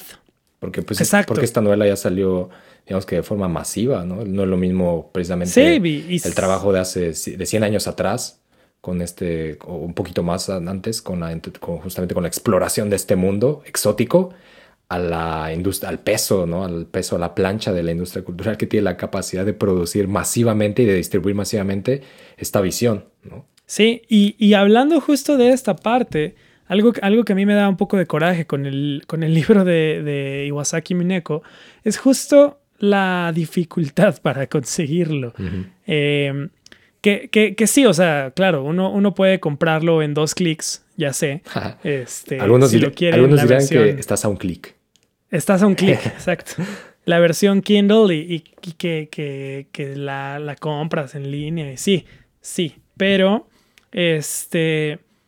Yo, yo te, te lo juro que he intentado conseguir. eh, he, he- estado en Estados Unidos algún- algunas ocasiones. Y en todas ellas he intentado conseguir el libro. Así como, como en librerías directamente. Y nunca está. O sea, no está. eh, no existe, pues. Sí. Y, y uno así, o sea, es como eh, casi casi te dicen, ah, sí, este, geisha, geisha de guion. Sí, claro, este, aquí lo tengo, ¿no? Y, te traen llegan el- memorias una geisha, güey. de oh, este güey. Eh, entonces también creo que eso es, eso es interesante porque eh, sí, que, que- que tal vez Geisha of Gion vino como una respuesta a, a Memoirs of a Geisha, pero también hay que, hay que ver ahí, eh, y, y ya, lo, ya lo mencionaste por ahí, hay, hay conectes de, de Arthur Golden con, con las prensas probablemente y con la industria editorial, este, pero ¿cuál es el impacto ¿no? que tiene este vato eh, para distribuir su visión? ¿Y cuál es el, el poder que tiene eh, Iwasaki para también tener esta oportunidad, ¿no? De distribuir su, su versión de los hechos que, que pues vaya, es, es justo es esto, sin, sin caer en, en ninguna otra cosa, pues lo que ella tenga que contar será nada más de entrada, pues mucho más, tal vez, ¿cómo decirlo? Eh, valioso como, como, una, como una referencia histórica o como una referencia más este, acertada o directa que la que pudiera tener él. Sí. Pero, pues es muy difícil. No es tan fácil acceder a- al, al libro de ella. Y pasaría lo mismo, me imagino, en español. O sea, Memorias de una geisha lo ves en cualquier librería. Fácil. Sí. O sea, no es... Es un libro que, que- que te ve. Sí que te ve. Y aparte ya le ponen en, en la portada la, la portada de la película, por supuesto. Sí, sí. Y este. Y Geisha. Geisha of Gion. Que, que tiene un nombre. Hace rato lo mencionaste Sí, en, en español. Geisha Alive. Ah, en español, este, una vida, creo. Una vida. Ok. y es esto, pues, a ver, consíguelo, ¿no? Sí. Em, y responde a muchas cosas, pero creo que también ahí quería, quería desahogarme, porque no lo he podido conseguir. Lo quiero. Lo, lo quiero, así que mándenmelo. este, y, pero, y creo que hace, o sea, creo que, digo, hay muchos detalles que, que podríamos, yo creo, seguir mencionando precisamente. Las geishas, este, eh, de, por ejemplo, no de cosas más conocidas que posiblemente vayan a, a desembocar en Patreon por, por- mucho por tiempo, ¿no? Porque, pues, güey, cuánto no hay que decir. Uh.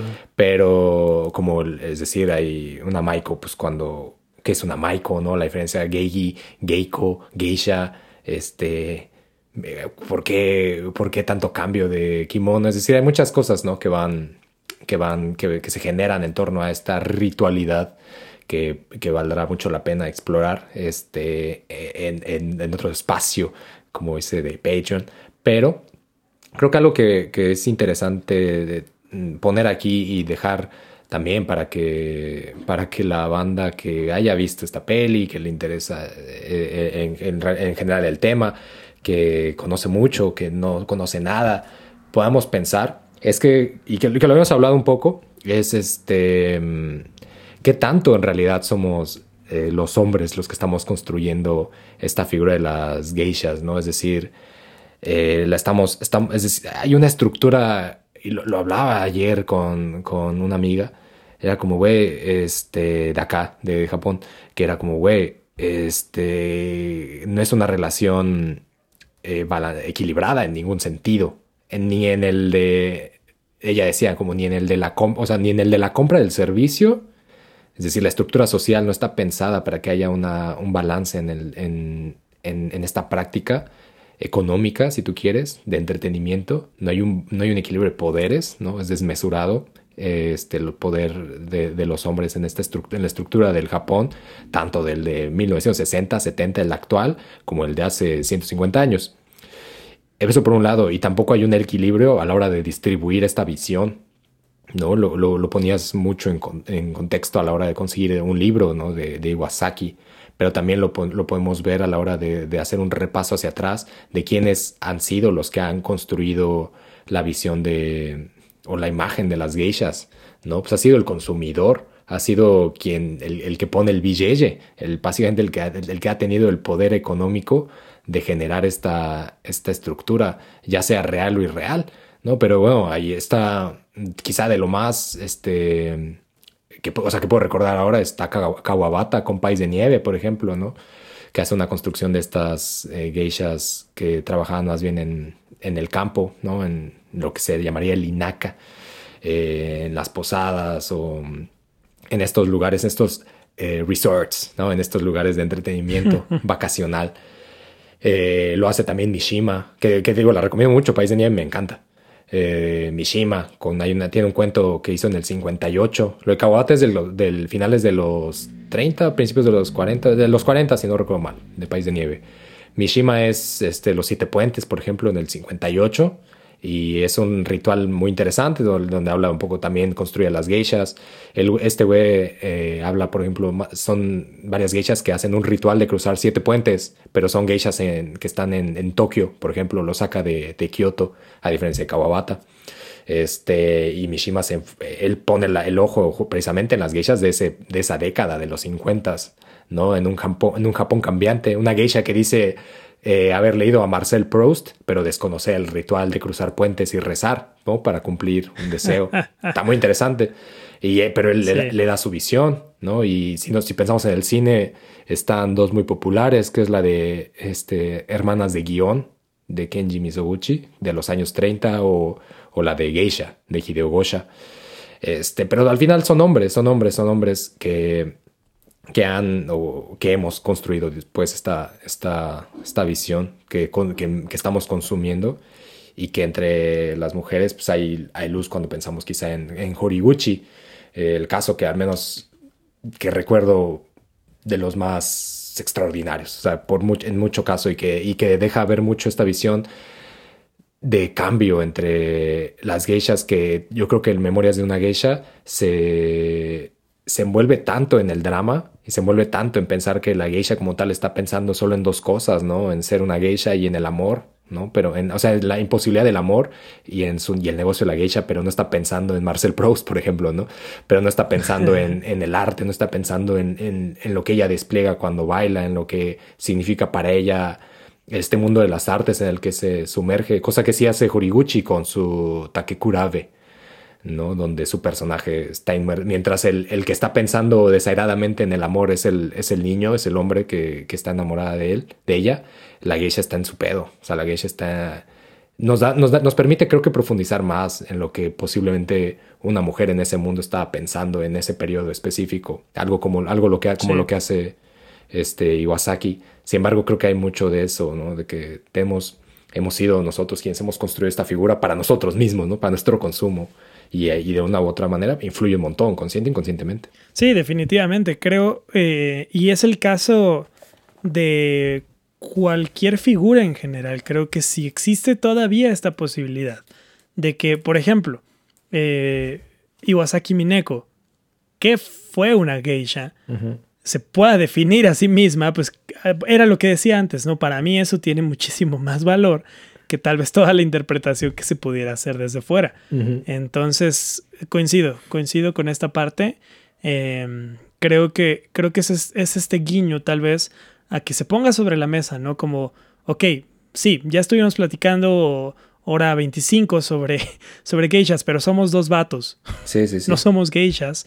Y, y a final de cuentas, lo que, lo que podamos o no, o no decir es solamente una parte eh, que, que depende mucho de esta otra visión que, que no es la de, la de ellas. Entonces, tal vez, tal vez ahí necesitamos y, eh, poner, poner la discusión y también hacer, hacer la tarea a, a investigar, porque seguro que habrá muchas más Sí, sí, sí. otras este, definiciones, otras expresiones de, de esta misma figura que hayan salido eh, desde mujeres, que hayan salido desde geishas, que no están tan a la vista, pero que podrían, que, que estoy seguro que seguro aportarán, eh, aportan una, una cuestión bastante interesante. Entonces, Sí. eh, pues ya, o sea, básicamente es, es un... Me callo porque... No, bueno, no, porque no debe ser. Estamos construyendo más. No, creo que, o sea, que sabes que Exacto. ¿Sabes, sabes pa- pasa mucho que, o sea, creo que eh, es distinto la forma en la que se, se aborda, ¿no? Es decir, creo que mm, no significa, a ver, tú, tú, vato, te callas, ¿no? Y no puedes decir nada ni explorar nada. Es como, más bien, vamos a pensar, vamos a pensarlo bien, ¿no? ¿Qué tanto estamos jugando, qué, papel estamos jugando en, est- en esta discusión, en, este, en, esta construcción, en esta elaboración? Y, sobre todo, cómo estamos consumiendo esto, ¿no? Creo que vale la pena mucho detenerse y no solamente quedarse precisamente con, ah, entonces las geishas son esto. No, yo creo que son esto por esto y esto, sino precisamente en el poder de la información y de la imaginación, porque si bien es un mundo este, que, que ha sido contado y, desde muchas perspectivas o desde varias perspectivas, sí, en su mayoría masculinas, también es un mundo que, te- que deja mucho a la imaginación y creo que en, ese, en esa parte imaginativa hay mucho, hay mucho alrededor que desentramar para poder entender más ese misterio, ¿no? Y no solamente recluirlo a las sombras como, como decía este Tanizaki, ¿no? Y como lo, y lo hablaba con halago, como bueno, está recluido a las sombras y está chido. Cuando Y quizá... eso es un elogio. Y eso es un elogio. Pero quizá hay que, hay que saber, hay que hablar con esas sombras o esas personas están en la sombra y preguntar, oye, y sí, es un elogio, como, ¿qué piensas tú? ¿no? Y- Está chido ser la estar en la sombra. Sí, y ahí es cuando, por ejemplo, aparecen figuras como, como Raicho, esta otra escritora que contesta, ¿no? A- a- que contesta Al previamente ensayo de- de él, sí. sí. Y este, o Yosano Akiko, ¿no? O este, eh, Higuchi misma. Entonces, o sea, creo que por ahí va. O sea, que es decir, creo que hay mucha chamba, ¿no? En el sentido, es decir, es un tema intrigante, interesante, en el que, en el que no es que, ah, pues ya, no, o sea, yo ya me salgo y ya está, ¿no? Sino que vamos a, vamos a, enterarnos más, a dialogar más, y a dialogar. sí, buscar Sí, todo. todo. Empezando por ese libro de Mineko. Sí, ya, este, voy a, voy a, es- estoy a nada, pues, de, de- de ordenarlo por una de estas plataformas de compra en línea, pero es que no es lo mismo, no es lo es lo mismo, mismo. que, este, llegar a la librería, ah, mira, aquí está, por fin te encontré después de tantos años, este, creo que, creo que vale la pena, pero bueno, A huevo. Como antes de, antes de despedirnos, una anécdota que cuenta muy, muy chistosa Iwasaki es que ella estuvo trabajando en la Expo Osaka, que fue en los 70s. Y dice que, que le tocó atender al príncipe Carlos de Inglaterra. Y que, mm, y que pues ahí estuvo en, la, en el jijiji, jajaja con ese güey, que, estuvo, que estuvieron ahí varias, pues, varias eminencias políticas.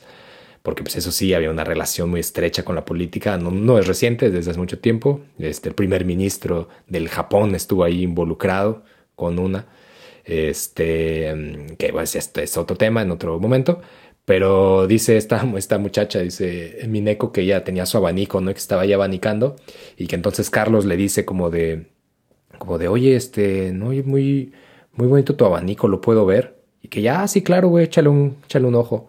Y que este güey dice, este güey saca una pluma y se lo autografía así. ¡Oh, la verga! Y que ella dice, ¡Oh, la verga! ¿Qué, güey, qué, está- güey, pedo, güey? Se queda como de, ¡ah, chinga! Y que, se, y que ese güey le sonríe y se lo regresa. Y que ella le dice, se queda como de, ¡ah, vale, güey, qué pedo, güey, mi abanico, perro! y que le dice, ah, o sea, que no, es que se queda callada y que lo ve como, y que, y que, y que le dice, ah, ah, ah eh, permítame, permítame regalarle este abanico como un recuerdo de nuestro encuentro hoy. Y entonces este güey le dice, ah, no, es que no te, no, no te, no te gustó mi, mi firma. Y ella le dice, este, sí, bueno, pero es que estaría, yo estaría honrada si acepta este abanico como, como un regalo de mi parte, es uno de mis favoritos.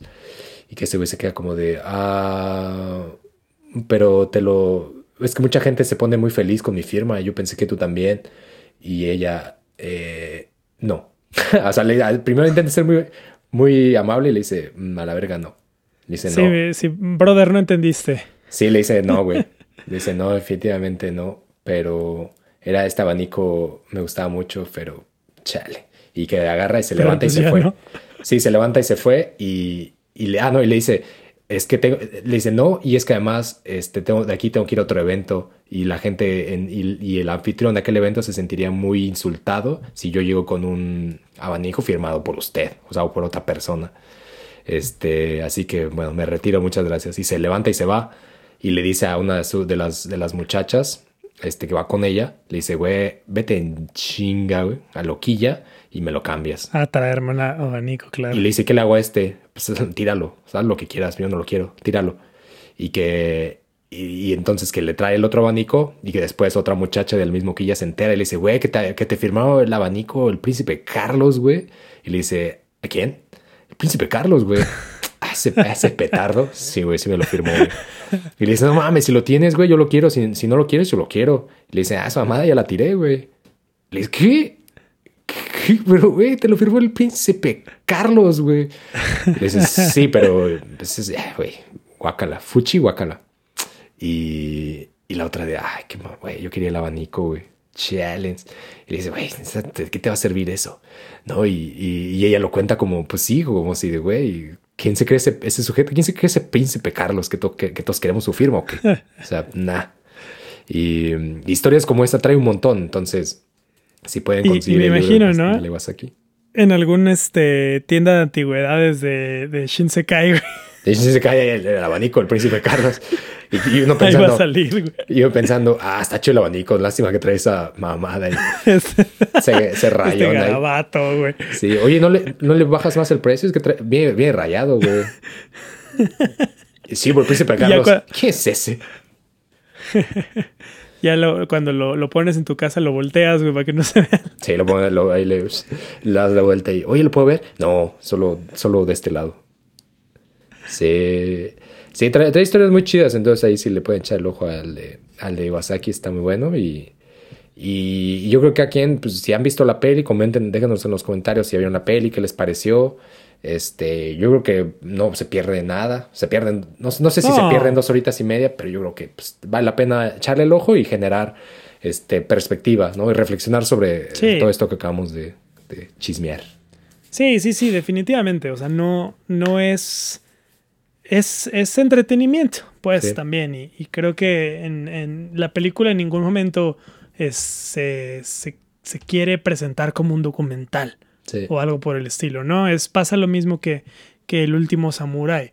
Eh, son, son licencias artísticas, es la visión de Hollywood, es entretenido para, para muchas personas, y pues adelante. Adelante. sí, adelante hay que tener la capacidad de precisamente de, ver y reflexionar al respecto.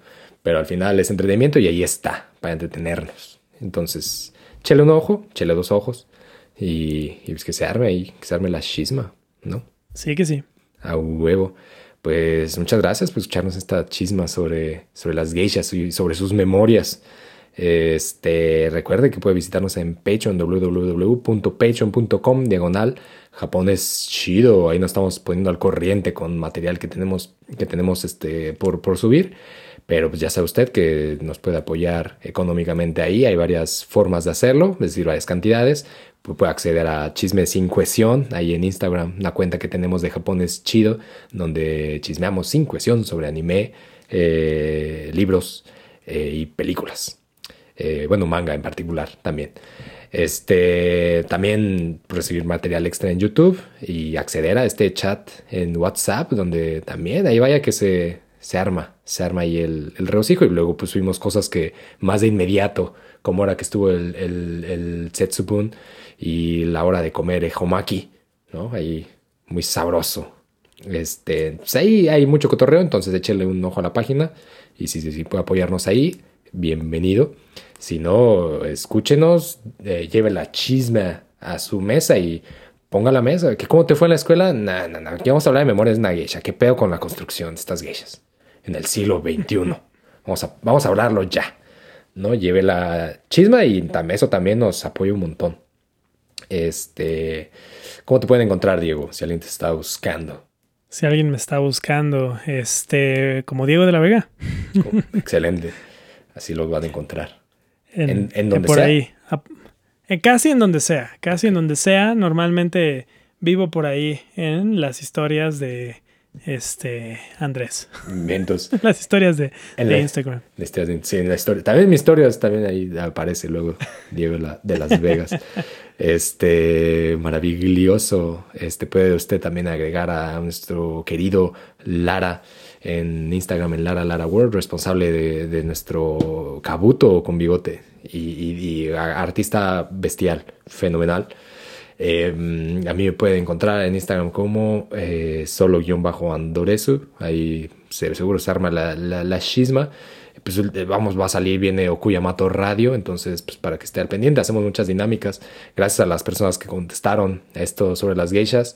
eh, y nos dieron ahí sus impresiones sobre lo que pensaban que eran las geishas. Ya hicimos lo mismo sobre qué imágenes generaba el Japón rural para nuestro Okuyamato Radio, que se viene ahora en febrero. Y este, y pues nada, la neta la banda es bien chida. Sigan este así y pues que aguante la chisma, ¿o no? A huevo. A huevo. Pues nada, esto fue Chisme Samurai, un programa de japonés chido donde chismeamos sobre todas esas cosas que no pueden ser sino japonesas. Bye.